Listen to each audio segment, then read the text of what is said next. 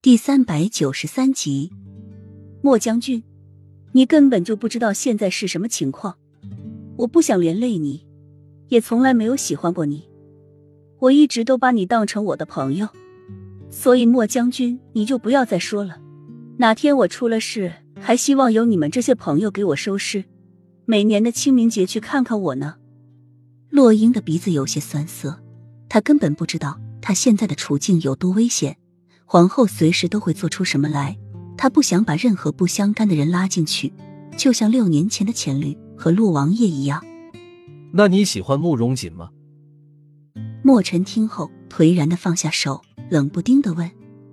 洛英很诧异莫尘为什么这么问，但还是老老实实的回答：“我嫁给他是因为我和小溪没法在齐都生存下去。”那既然这样，你能接受慕容锦？就为什么不能接受我？慕容锦让你能在齐都存活下去，而我能保护你和小溪在齐都活得更久点。我可以带你和小溪去边城。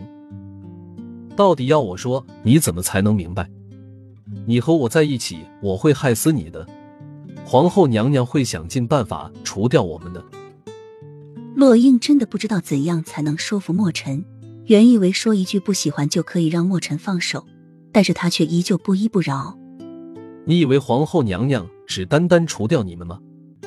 我曾经是穆家的人，皇上留着我不仅仅因为我是一个孤儿，更重要的是我现在要教太子习武。等哪天太子被废了，我也就没有用处了。你认为皇上还会再让我回边城吗？所以我现在的处境和你们是一样的，一荣俱荣，一损俱损。我们早已经绑在一根绳子上了，所以不要再说那些连累不连累的话了。莫尘说，眼里带着祈求。